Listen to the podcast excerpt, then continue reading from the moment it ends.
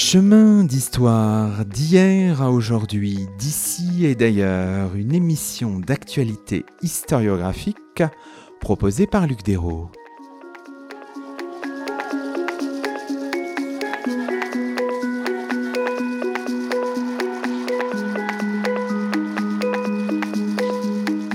Bonjour à toutes et à tous, c'est le 130e numéro de nos chemins d'histoire, le dixième de la quatrième saison, et nous avons la joie d'accueillir à notre micro Edith Parmentier. Bonjour à vous. Bonjour Monsieur Dérault. Edith Parmentier, vous êtes professeur d'histoire grecque à l'université de Caen Normandie et vous faites paraître aux belles lettres dans la collection d'études anciennes un ouvrage intitulé Le roi Hérode de la légende à l'histoire Aujourd'hui, nous déconstruisons un mythe, celui du roi Hérode, une figure du premier siècle avant Jésus-Christ, à la réputation détestable, tyran infanticide pour les chrétiens, roi étranger haï de son peuple selon la tradition juive, dynaste exotique méprisé par l'opinion pour l'historiographie romaine. La légende parfois recouvre l'histoire, nécessairement plus complexe, et qui fait émerger la figure d'un roi qui a eu des soutiens politiques, un grand bâtisseur et un homme qui a su faire prospérer une forme de métissage culturel dans ce Proche-Orient antique labouré par les historiens et les historiennes ces dernières années et décennies. Alors peut-être d'abord pour nos auditeurs qui ne seraient pas familiers, Edith Parmentier, avec cette figure et cette période, est-ce que vous pourriez nous présenter en quelques mots Hérode en le plaçant dans son, dans son contexte. Voilà, c'est pas ma thèse en 180 secondes, c'est Hérode en 180 secondes. Hérode était le fils d'un personnage qui jouait le rôle de premier ministre auprès de l'éthnarque de Judée, Hircan, et euh, il se trouve qu'il a euh, été élevé soit à Jérusalem, soit ailleurs en Judée. On l'ignore un petit peu parce qu'il avait une mère qui était nabatéenne, c'est-à-dire originaire du pays voisin d'Arabie. Ce jeune homme euh, a été élevé au milieu de l'aristocratie locale. Il a d'abord fait une petite carrière militaire auprès de son père. Ensuite sont intervenues des euh, guerres fratricides entre euh, les différents membres de la dynastie des Asmonéens dont faisait partie l'ethnarque Hircan et Hérode a suivi son père dans le soutien à Hircan.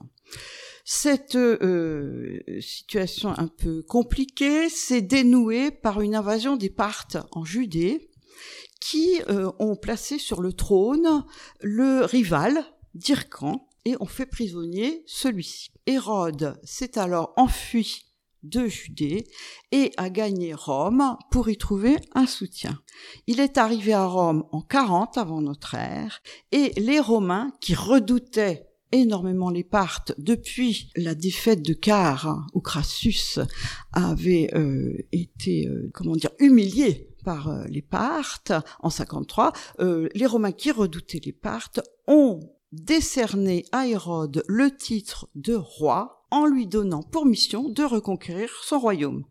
Hérode a donc quitté Rome en 40, aidé de légions romaines, et pendant trois ans, il a reconquis la Judée, si bien qu'en 37, il a chassé le euh, rival Antigone, mis sur le trône par les Parthes, et s'est trouvé lui-même sur le trône de Jérusalem. Règne théorique à partir de 40, règne effectif à partir de 37.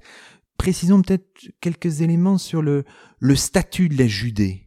La Judée ne fait pas, à proprement parler, partie à cette époque-là de l'Empire romain. La Judée est encore indépendante. C'est ce qu'on appelle un, État client, c'est oui, ça? voilà. Alors, c'est une, une formule qui est très discutée euh, actuellement parmi les historiens, c'est-à-dire que la Judée a des relations qui s'illustrent par les mots latins d'amitié et de fidélité.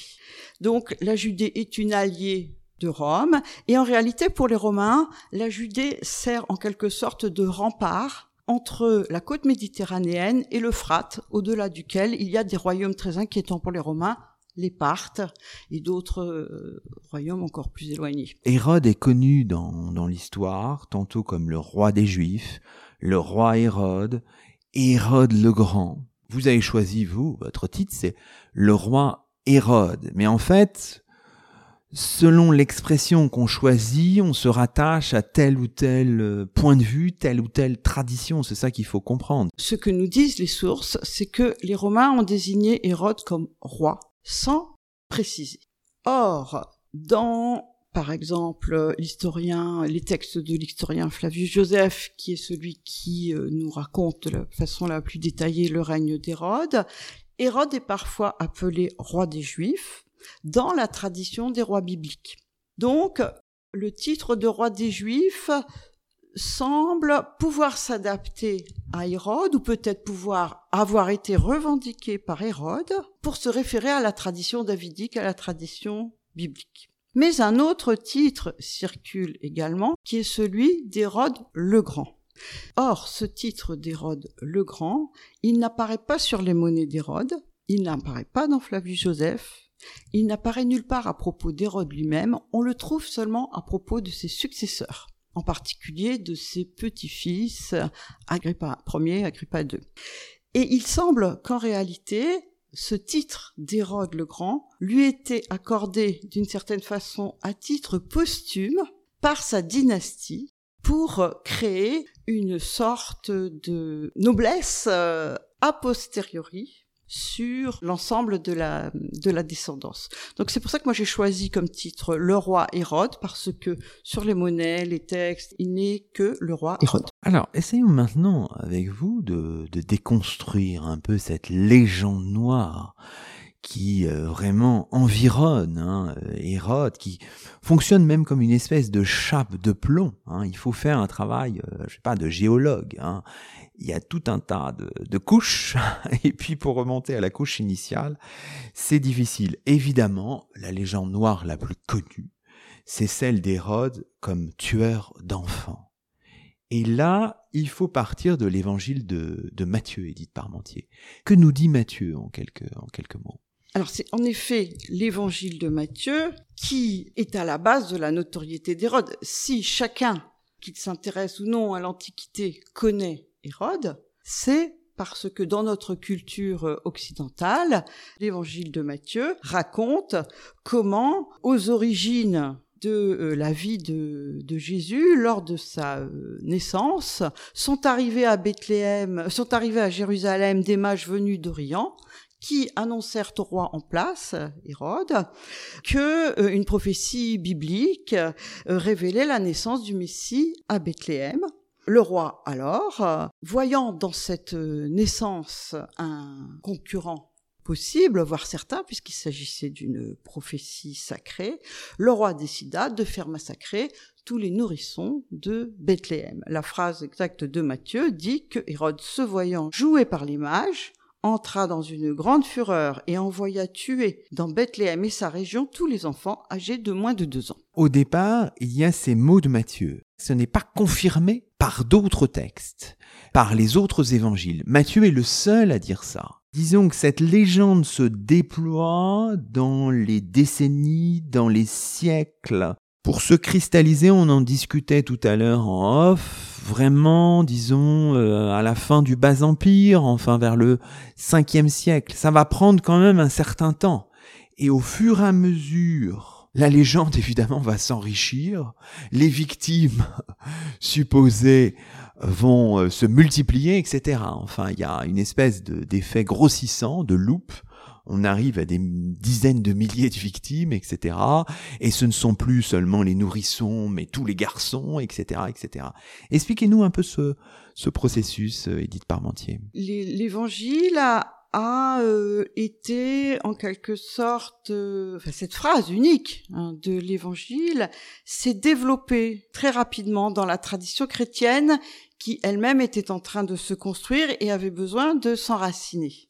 Dès le deuxième siècle, il n'y avait déjà plus de limites euh, à l'âge de que l'Évangile fixait euh, à deux ans, et tous les garçons étaient massacrés par Hérode. À partir du quatrième siècle, une chapelle leur fut dédiée dans la basilique de la Nativité à Bethléem, et le thème s'est nourri de ce stéréotype de la folie infanticide d'Hérode chez les auteurs Grégoire de Nice, Eusèbe de Césarée, Grégoire de Naziance, qui introduisaient le thème du martyr dès la naissance de Jésus. C'est-à-dire que Jésus est devenu le premier martyr chrétien grâce à euh, cet euh, épisode de, euh, de Matthieu. Et au 5 siècle, comme vous le disiez, la liturgie byzantine célébrait 14 000 martyrs à Bethléem, le calendrier syriaque 164 000. Vous ne le faites pas dans cet ouvrage, mais on pourrait voir l'écho iconographique. Évidemment que le massacre des saints innocents, le culte des saints innocents a eu, c'est incroyable. Vous, ce que vous souhaitez faire plutôt, plutôt que d'aller vers l'aval, c'est de revenir à l'histoire, essayer de voir bon, quelle est la véracité, qu'est-ce qu'on a, quelle est la véracité de cet épisode. On le disait, vous confrontez ça avec les autres évangiles.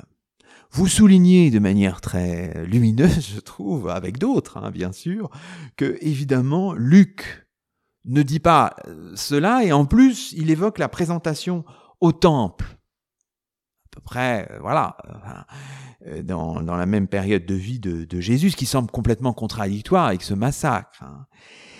Et vous essayez tout de même de, de, de vous poser cette question. Quel serait le substrat historique de ce massacre? Est-ce que cela pourrait être l'exécution des fils d'Hérode, évoqué notamment par Flavius Joseph, c'est ça, et par d'autres? On sait que Hérode a fait exécuter ses, fils, trois fils, Alexandre et Aristobule, quatre en sept avant Jésus-Christ, Antipater en, en quatre. Bon, mais là, vous dites ça colle pas très bien parce qu'il y a une question d'âge quand même. Antipater avait 40 ans à peu près. Donc ça marche pas bien non plus. Hein. Cet argument psychologique de la violence euh, paternelle sert en général à, justifier par euh, ce qu'on appellerait une preuve indirecte le, le massacre des innocents puisque effectivement Hérode a bien fait exécuter trois de ses fils. Bon, il en avait dix, mais il en a exécuté que trois. Oui. mais tout de même. Bon. Les deux premiers, en effet, ont été mis à mort en sept, mais ce n'étaient pas des nourrissons, ils étaient mariés, pourvus d'enfants, désireux de régner. Et la raison pour laquelle ils ont été exécutés, c'est que un procès en lèse-majesté, tentative de parricide, leur a été infligé. Ensuite, le euh, troisième à avoir été exécuté était le fils aîné d'Hérode, Antipater, qui lui aussi, après la disparition de ses frères, a voulu monter sur le trône. Il était encore plus âgé, parce qu'en réalité, c'était le premier fils d'Hérode, né d'un premier mariage, il avait lui 40 ans, était marié, avait plusieurs enfants, et à son tour, il a tenté d'assassiner son père et a été euh, exécuté. Donc même sur le plan de la vraisemblance psychologique, en dehors du fait qu'il y a de la violence, il n'y a aucun rapport entre tuer des nouveau-nés inconnus et euh, faire exécuter euh, ses euh, propres enfants pour des raisons politiques. Ce que vous essayez de faire dans votre travail d'historienne, c'est aussi de, confronter ce que dit Matthieu à un exemple qui est convoqué par Flavius Joseph pour encore disqualifier Hérode, bien sûr, c'est la mise à mort de 40 élèves d'école pharisienne érigés en martyrs auprès de l'opinion juive. Le problème, c'est que cet événement n'est pas confirmé par d'autres sources. Là aussi, Flavius Joseph a fait un joyeux mélange, enfin comment qualifier ce, cette évocation et peut-on la mettre en résonance avec ce que dit euh, Mathieu, Edith Parmentier? Je me suis posé la, la question parce que de la même manière que Mathieu est le seul à parler du massacre des innocents, dont Flavius Joseph lui-même ne dit mot, alors qu'il n'a pas de mots assez durs pour critiquer Hérode, dont il désapprouve le règne. De la même manière, Flavius Joseph est le seul à mentionner ce euh, massacre, pour reprendre le, même mot, de jeunes euh, juifs dévots qui auraient vandalisé une euh, statue du, temple de Jérusalem. Et cette histoire racontée par Flavius Joseph, donc c'est une, une émeute qui est aussitôt euh, réprimée. Les, les, les, jeunes, les jeunes gens qui étaient euh, poussés à cet euh, acte de vandalisme, à battre une statue représentant un aigle au nom de l'aniconisme, qui étaient poussés à cet acte de vandalisme par leurs professeurs, sont, sont convoqués par un tribunal de notables de Jérusalem qui les condamne. Et cette histoire euh, fait écho à d'autres histoires antérieures de euh, Flavius Joseph qu'il raconte à propos des Asmonéens, de l'époque des Maccabées. Elle n'est validée par aucune autre source et elle-même, elle ressemble à un doublet. Est-ce qu'on peut considérer que ce serait la traduction dans la mémoire juive du massacre euh, de Bethléem, c'est vraiment tiré par les cheveux. Pour nos auditeurs, on peut peut-être aussi clarifier les choses, un peu les dates. Quand est-ce qu'a été rédigé l'évangile de, de Matthieu et quand est-ce qu'a écrit euh, Flavius Joseph? Matthieu et Flavius Joseph sont pratiquement contemporains. C'est-à-dire que tous deux écrivent à la fin du premier siècle de notre ère. Donc, ils ne sont pas contemporains d'Hérode. Hérode est mort en 4 avant notre ère. Mais Matthieu et Flavius Joseph écrivent après la destruction du temple en 70 de notre ère. On le sait par des allusions dans l'Évangile et pour Flavius Joseph évidemment puisqu'il euh, il raconte euh, toute, toute la guerre des Juifs. Il faut le dire à nos auditeurs, ça c'est intéressant. On parle de textes qui de toute façon sont postérieurs de plusieurs décennies aux événements qu'ils euh, qu'ils sont censés rapporter. Ils sont postérieurs de pas tout à fait un siècle et ils émanent de lieux différents. Flavius Joseph écrit à Rome et euh, probablement dans la région d'Antioche. Ce qui est intéressant aussi, c'est de, de, finalement comprendre tout ça comme une comme une histoire fabriquée. Vous dites une fabrication, je crois que c'est votre expression, qui repose, dites-vous, sur un amalgame entre la mémoire romaine et la mémoire chrétienne, si on essaye de, de synthétiser tout ça.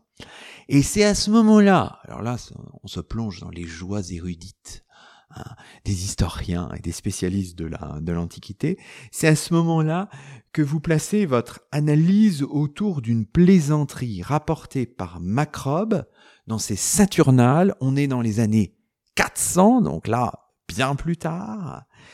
Et à un moment, c'est dit à la page 76 de votre ouvrage, il rapporte une plaisanterie supposément formulée par Auguste mieux vaut être le porc, P-O-R-C, d'Hérode que son fils. Expliquez-nous pourquoi la déconstruction que vous faites de cette phrase rapportée par euh, Macrobe vous conforte dans votre analyse de la légende construite, du mythe construit euh, sur plusieurs siècles. C'est très pointu, c'est très délicat. Donc si vous pouviez nous donner quelques, quelques grandes lignes, Edith Parmentier. Ce qui est délicat, c'est qu'il y a une partie de la plaisanterie d'Auguste qui est certainement vraie. C'est pour ça que c'est compliqué. Ce qu'on, ce qu'on a lu là, c'est certainement vrai. Mieux vaut être le porc d'Hérode que son fils, ça c'est vrai. C'est ce qu'il y a autour. Voilà. Qui est postérieur parce que notamment il fait allusion à la Syrie et c'est pas possible qu'ils disent les choses comme ça euh, à son époque. Auguste, l'empereur Auguste, qui était contemporain euh, d'Hérode, avait dû subir euh, de loin, bien sûr, les difficultés dynastiques d'Hérode. Il avait autorisé Hérode à exécuter ses fils pour cette tentative de lèse-majesté et les deux premiers, et ensuite le troisième, euh, Antipater. Et c'est probablement devant l'exécution d'Antipater qui ruinait euh, les chances euh, de voir la Judée, le, le, royaume de Judée se prolonger de façon pacifique, qu'Auguste, agacé, a déclaré que dans ce cas-là, il valait mieux être le port d'Hérode que son fils. Sauf que la phrase de Macrobe, la, phrase qui rapporte euh, cette blague d'Auguste, est un peu compliquée. Elle dit exactement que quand Auguste apprit que parmi les enfants âgés de moins de deux ans qu'il avait fait massacrer en Syrie, Hérode avait tué son propre fils, il déclara Or, la plaisanterie d'Auguste, c'est simplement la citation sur mieux, mieux vaut être le, port d'Hérode que le fils. Il ne s'agit pas de Bethléem. Et le, euh, le plus probable, c'est que Macrobe, qui est un auteur du IVe siècle, à l'époque où la tradition chrétienne dont nous avons parlé auparavant, à partir de, de l'Évangile, à l'époque où la tradition chrétienne a transmis l'histoire du massacre des innocents, Macrobe ajoute l'allusion à Bethléem et fait l'amalgame qui fait en quelque sorte coïncider l'infanticide de Bethléem avec le procès dynastique d'Antipater. C'est ça qui est passionnant. Et là, on voit bien les, les, traditions se, coagulent en quelque sorte, font sens. Et là, finalement, ça y est, vous avez euh, détricoté complètement cette, cette légende sans évidemment aboutir à une forme de vérité historique, parce qu'il y a plein de choses qu'on ne sait pas, de toute façon, faute de sources, hein, mais on voit bien les choses. Alors disons un mot pour terminer cette première partie de notre émission sur d'autres aspects la légende noire d'Hérode. Il y a aussi un aspect qui est intéressant que vous développez dans un de vos chapitres, l'idée que Hérode c'est un demi-juif, une expression qu'on trouve dans les antiquités juives de Flavius Joseph. Je crois que cette expression de demi-juif est à proximité d'Iduméen. Alors est-ce que vous pouvez nous expliquer un peu pour nos auditeurs qui ne connaîtraient pas les Iduméens, Édith Parmentier? C'est une expression qu'on trouve très très fréquemment dans l'historiographie hérodienne, dans tous les livres sur Hérode, Hérode le demi-juif, alors qu'elle n'apparaît qu'une fois dans toute l'œuvre de Flavius Joseph. Alors, qu'est-ce que c'est qu'un iduméen et qu'est-ce que c'est qu'un demi-juif? L'Idumée est la région située au sud de la Judée où se trouvent aujourd'hui Hébron et Massada. Cette Idumée avait été conquise par les rois de Judée prédécesseurs d'Hérode, euh, longtemps, auparavant, les rois, le roi asmonéen Alexandre Jadé, et rattachée à la Judée, si bien qu'à l'époque d'Hérode, la Judée et l'Idumée formaient une seule, ce qu'on appelle méridarchie, une, une seule province, si vous voulez. Mais en grec, le mot judéen se dit Et le mot demi-judéen va se dire émi-judaios comme hémisphère. Le mot iduméen se dit idumaios. Donc si vous mettez l'un à côté de l'autre les deux mots, vous avez idumaios et émi-judaios. Et en grec, le e et le i se prononcent de la même façon. Idumaios, imi-judaios. C'est tellement proche que dans toute la littérature euh, de l'époque, en particulier la littérature latine qui raconte ensuite, après la guerre des Juifs, après le moment où la Judée sera devenue province romaine, qui décrit la, Judée, qui raconte des événements, il y a tout le temps une confusion entre Idumée euh, et Judée. Et dans Flavius Joseph, cette confusion est volontaire, c'est pas du tout une confusion de la part de Flavius Joseph, elle vient dans la bouche d'un personnage qui est un ennemi d'Hérode, qui s'oppose aux prétentions d'Hérode à devenir roi et qui est lui-même un aristocrate asmonéen qui estime que c'est lui qui doit devenir le roi. Et il dit, mais c'est moi qui dois devenir le roi, ce n'est pas ce Émi Judaios qui est un Idumaios. Alors ça c'est intéressant parce qu'on voit que les choses se construisent aussi de manière euh, passionnante dans l'œuvre. Euh, en général de Flavius Joseph, parce que si on regarde par exemple la, guerre des Juifs, Hérode apparaît comme un simple particulier qui accède au trône par chance. Et là encore, quand on confronte avec d'autres traditions, on voit que selon la tradition chrétienne, Hérode est le petit-fils d'un esclave attaché au temple d'Apollon à Ascalon. C'est l'apologiste Justin qui dit tout ça. Donc, là encore, toutes ces traditions, bien que différentes, n'ont qu'un seul objectif finalement, c'est décrédibiliser, avilir un peu, salir, je ne sais pas, le personnage euh, d'Hérode.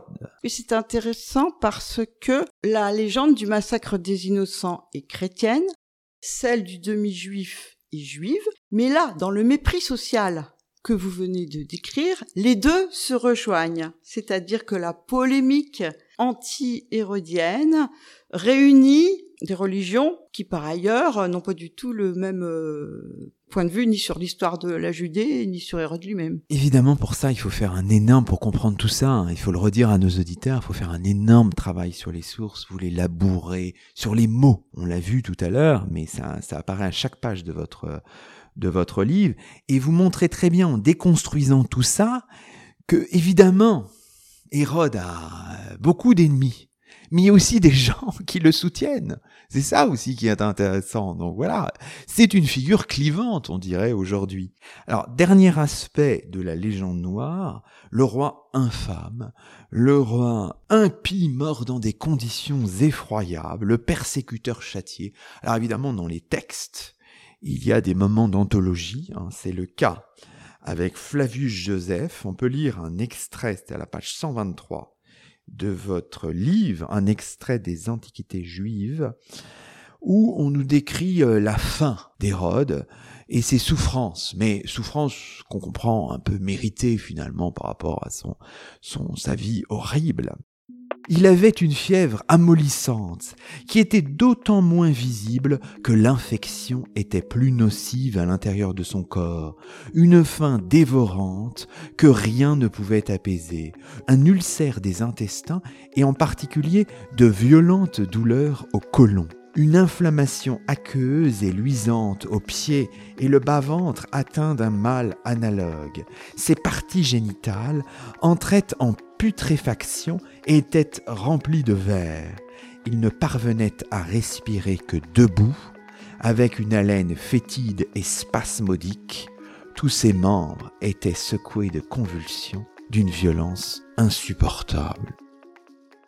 C'est la fin d'un monstre qui nous est raconté avec talent, c'est peut-être le talent aussi de la traduction, je ne sais pas, par Flavius Joseph, enfin voilà. Il a, euh, il est châtié pour ses crimes, et il est châtié de la façon la plus humiliante par euh, la sexualité dans sa, bah, dans, sa virilité. Donc c'est essentiel. Non, c'est le texte de Flavius Joseph qui est magnifique. Ce n'est pas la, la, traduction qui essaie simplement de lui être euh, fidèle, mais en, en réalité c'est un peu un stéréotype dans l'Antiquité, puisque avant Hérode, déjà le, le roi grec Antiochos IV, qui euh, avait prononcé un édit de déjudaïsation euh, au siècle précédent, meurt dévoré par les vers. Et on va trouver ensuite, je, passe tous les exemples, mais une mort analogue à, à celle d'Hérode, reprenant donc toujours ce, ce contre-modèle, avec euh, la euh, la mort euh, racontée par euh, l'historien Lactance de l'empereur Galère au, IVe siècle, l'empereur persécuteur des, chrétiens. Donc c'est une figure de persécuteur châtié pour son comportement anti-religieux, si je puis dire, qui est ici décrite par Flavius Joseph, parce que sur le plan de la vraisemblance de la maladie, on a évidemment ni, ni témoignages, ni preuves. Bon, par exemple, pour la peste d'Athènes, on, on, a trouvé à Athènes euh, des, euh, des squelettes dont on a pu extraire l'ADN et savoir s'ils avaient eu le typhus euh, ou autre chose. Bon, Hérode, personne ne sait où est le la dépouille d'Hérode, on ne l'a jamais retrouvé et aucune analyse de sa maladie. On sait qu'il est mort de maladie, oui, à Jéricho, à cette date-là, mais aucune analyse ne permet d'accréditer le récit de Flavius Joseph. Vu de Rome, alors ça c'est toujours le contrepoint, hein, il y a une forme de contrepoint. Alors Hérode est plutôt un roi euh, marginal, euh, plutôt euh, ridicule, Édith Parmentier. C'est un roi exotique. Bon, c'est un roi qui ne pose pas de problème politique parce que les élites de Jérusalem le suivent. En revanche, son judaïsme et l'objet des plaisanteries euh, habituelles que font les Romains euh, à ce sujet. Pour eux, l'abstinence du porc, euh, entre autres, on l'a vu avec la, la plaisanterie d'Auguste, la pratique du Shabbat, sont des choses vraiment très très curieuses. Donc, on le voit un peu comme un riche roi des palmiers là-bas, au bord de sa mère morte, qui envoie des magnifiques gâteaux, des dates, des présents d'Orient à Auguste.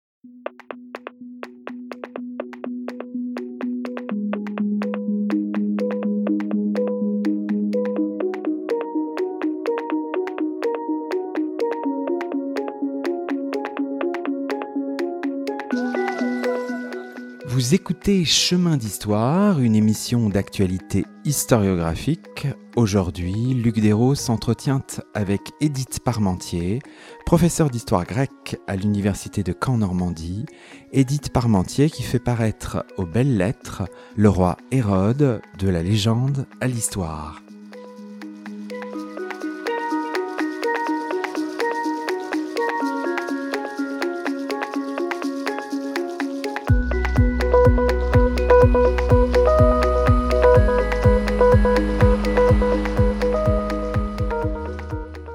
Alors, dans la deuxième partie, après avoir euh, déconstruit cette légende noire, euh, essayons d'installer quelques éléments qui relèvent de l'histoire.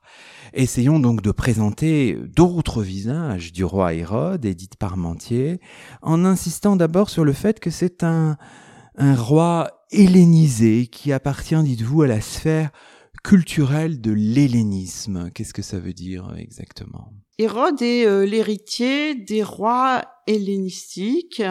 Son, euh, son pays, la Judée, a fait partie euh, des royaumes hellénistiques issus de l'empire d'Alexandre. La Judée a été dominée d'abord par les Lagides, puis par les Séleucides. Finalement, elle a pris son indépendance sous une dynastie locale qui s'appelait les Asmonéens, mais ces, ces rois successifs, dont Hérode est lui-même le successeur, sont des rois qui vivent dans le monde de la Méditerranée orientale euh, hellénisée depuis Alexandre le Grand. Donc à la cour du roi Hérode, on vit d'une façon judéo-grecque, si je puis dire, c'est-à-dire en pratiquant le judaïsme, mais avec euh, aussi euh, des interférences culturelles importantes avec l'hellénisme. Est-ce qu'on peut parler de, métissage, de différentes traditions qui se cristalliseraient un petit peu dans ce, premier siècle avant Jésus-Christ, ou est-ce que le terme de pas n'est pas forcément pertinent? Le terme de métissage euh, est un peu difficile à employer parce qu'il est très connoté aujourd'hui. Alors, euh, c'est charmant, c'est la mode, euh, tout le monde fait du métissage, et je ne voudrais pas qu'Hérode devienne une figure à la mode uniquement pour des raisons de marketing.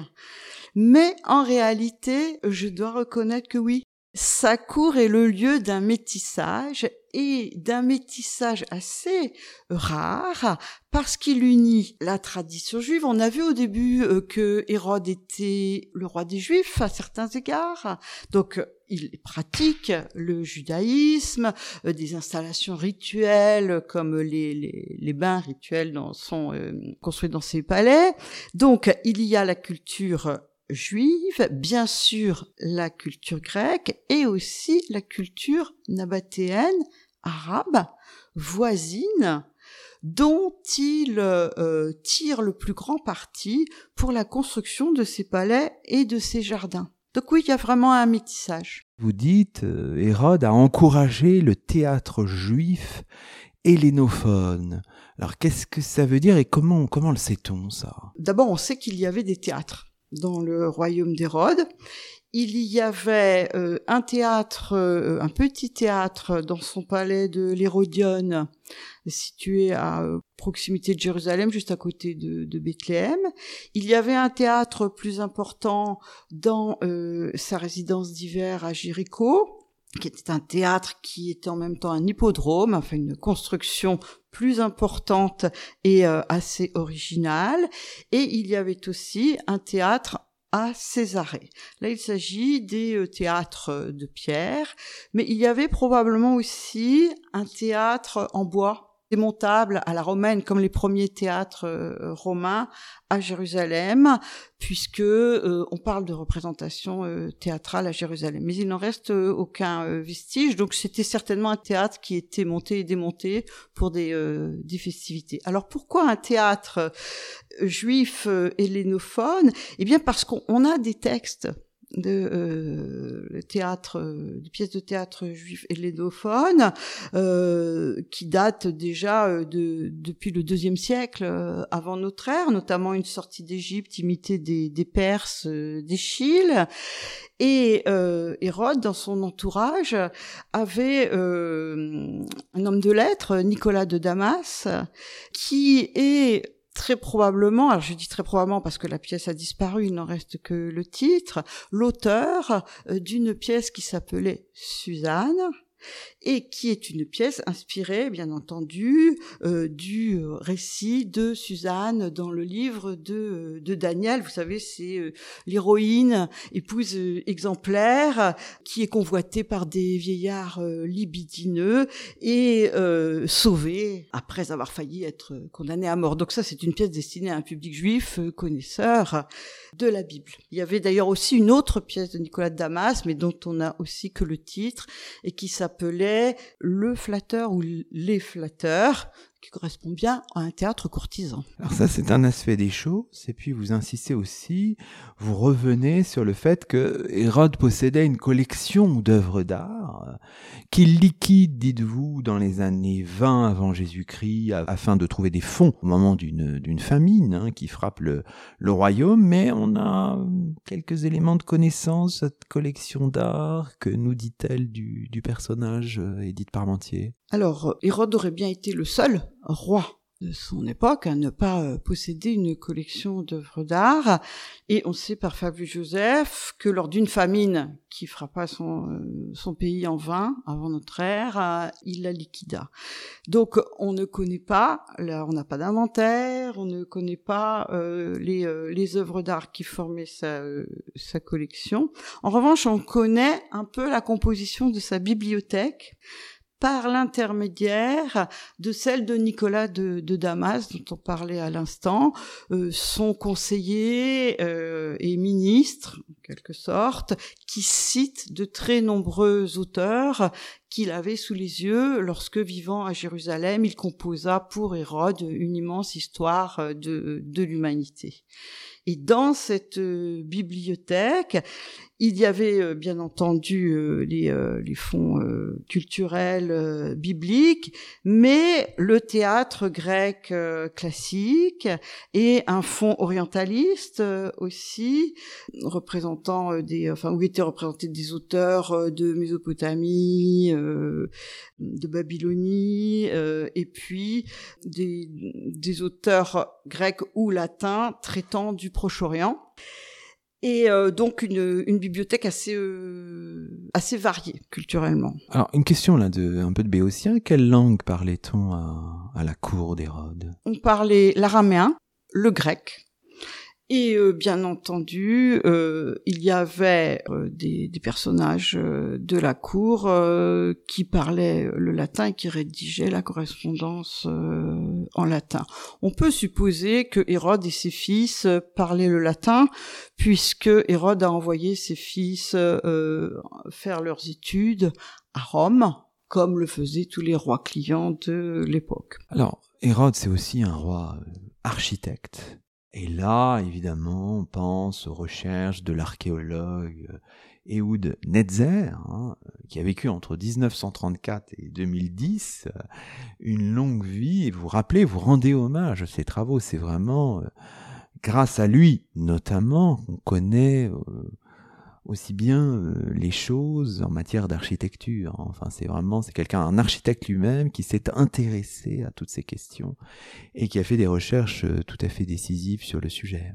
C'est extraordinaire parce que Ehud Netzer, qui était architecte au départ, est devenu archéologue, s'est passionné pour Hérode et a trouvé la mort sur le chantier du palais de l'Hérodion. Il est bêtement tombé d'une balustrade et il est mort sur le, chemin de l'hôpital. Donc il est mort comme il avait vécu, en passionné d'Hérode. Et grâce à lui s'est développé l'étude de euh, l'archéologie euh, hérodienne dans des années assez euh, récentes. Alors qu'est-ce qu'on a trouvé sur ce C'est un grand roi constructeur Hérode, on peut dire les choses comme ça? Oui, parce qu'il a, il a construit à la fois des palais, des forteresses, et des aménagements à caractère économique, c'est-à-dire euh, des routes et des ports. Donc, euh, on, a vraiment des infrastructures euh, ensuite améliorées évidemment, prolongées par ses successeurs, en même temps qu'un système palatial et un système de fortification militaire. Hérode, c'est aussi un roi pionnier dans la mise en valeur de la vallée du Jourdain vous insistez aussi là-dessus. Il y a le, volet euh, économique, hein, un peu dans, dans, un sens, c'est important aussi de son action.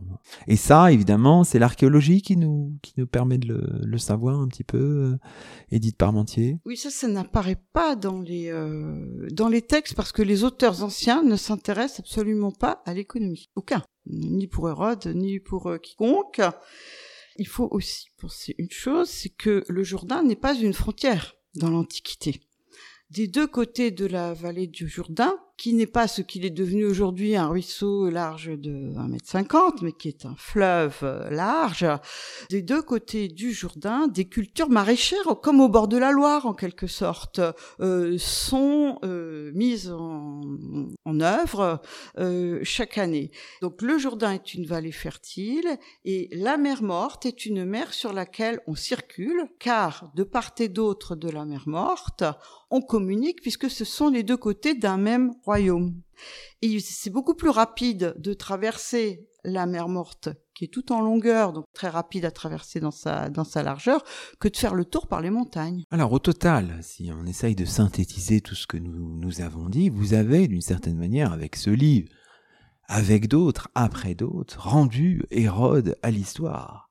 Alors c'est pas une chose facile, Edith Parmentier tant le palimpseste hérodien est complexe. Je fais une allusion à l'un de vos, articles, hein, l'idée de, palimpseste, euh, on écrit successivement, les couches se déposent, et puis on ne sait plus trop où on en est à un moment donné.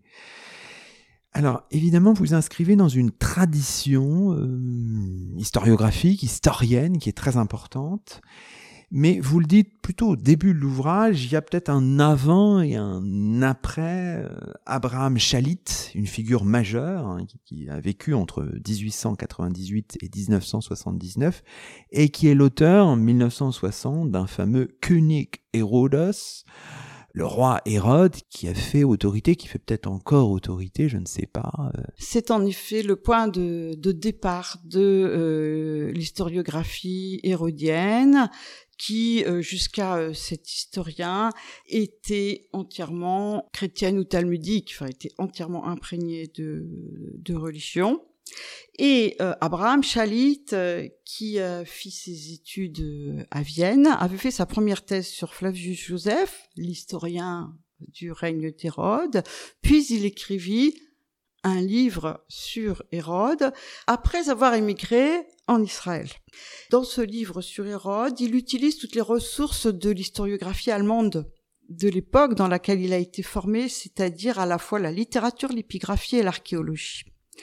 Et il donne un portrait d'Hérode très réaliste et très difficile à accepter par l'opinion publique israélienne au lendemain de la Deuxième Guerre mondiale, parce qu'il montre que Hérode, en collaborant avec les Romains, a peut-être sauvé l'indépendance de son pays. C'est pourquoi, là, euh, malgré la célébrité de, ce livre qui a reçu le prix d'Israël, euh, la, la, fin de la vie de ce grand historien que fut Abraham Chalit euh, s'est orienté vers un public européen. Il a publié en allemand. C'est pour ça que König Herodes est sorti en 1960 euh, à Berlin. Et euh, il, il était trop nouveau pour son époque. Mais aujourd'hui, les choses ont bien changé. On a beaucoup de recul par rapport euh, aux périodes euh, euh, du début du sionisme. Et une figure d'Hérode dérivée de celle d'Abraham Chalit, car je lui dois énormément, peut trouver sa place dans notre univers culturel, me semble-t-il. Et vous, Edith Parmentier, dites-nous en quelques mots comment vous en êtes venu à passer, je ne sais pas, 10, 15 ans de votre vie de chercheuse sur le, la figure et le règne euh, d'Hérode eh Bien, je suis partie des textes, comme vous l'avez dit euh, au début. J'ai fait ma première thèse sur Nicolas de Damas, historien que j'avais choisi parce qu'il était au confluent de la Grèce, de Rome et de la Judée. Mais je ne m'intéressais pas spécialement à Hérode, je m'intéressais à cette euh, confluence.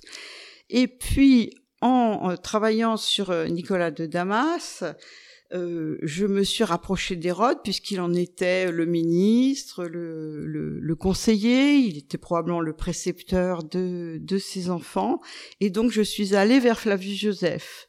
Et je me suis rendu compte que dans Flavius Joseph, il y avait beaucoup de Nicolas Damas et un mélange de vérités euh, issues de Nicolas Damas et de préjugés issus de Flavius Joseph, de témoignages et de, disons, de, de discours euh, plus euh, difficiles à, à, accepter. Et je me suis rapprochée d'Hérode. Et puis peut-être, bon, moi je suis euh, de culture euh, paysanne chrétienne française, et le massacre des innocents, j'ai jamais accepté ce truc. D'où l'envie de déconstruire. Ça, ça m'a toujours paru invraisemblable. C'était quelque chose que ça pouvait pas avoir eu lieu, voilà. Terminons cette émission en évoquant la mémoire de Marie-Françoise Basselès, qui était votre garante à l'occasion de votre dossier d'habilitation hein, que vous avez soutenu, je crois, en 2015 et dont ce livre est finalement le, résultat après quelques années de réécriture. Une grande historienne du, des débuts du christianisme, une grande historienne tout court, il faut, il faut le dire. Et finalement, ce, livre, c'est aussi votre manière peut-être de, de, lui rendre hommage, on peut dire les choses comme ça, Edith Parmentier? J'aimerais par ce livre rendre hommage à, à Marie-Françoise Basselès, parce que c'était une personnalité tout à fait... Euh, majestueuse, si je puis dire, à la fois une, une grande pédagogue et en même temps quelqu'un d'assez euh, autoritaire avec qui il fallait se battre euh, pour euh, obtenir gain de cause. Et pour moi, ce fut d'abord un professeur, puis une collègue, et enfin une amie. Une maladie terrible l'a, l'a emporté nous la regrettons. Merci beaucoup, Edith Parmentier. Eh bien, c'est sur cet hommage que se termine cette émission, le 130e numéro de nos chemins d'histoire, dixième de la quatrième saison. Aujourd'hui, nous étions en compagnie d'Edith Parmentier, professeure d'histoire grecque à l'Université de Caen Normandie. Edith Parmentier qui signe un ouvrage très recommandable, un livre intitulé Le roi Hérode de la légende à l'histoire, un ouvrage paru aux belles lettres. Toutes nos émissions sont disponibles sur la plateforme SoundCloud et sur le site chemindhistoire.fr avec un S à chemin. À très vite pour un nouveau rendez-vous radiophonique. Que la force historienne soit avec vous.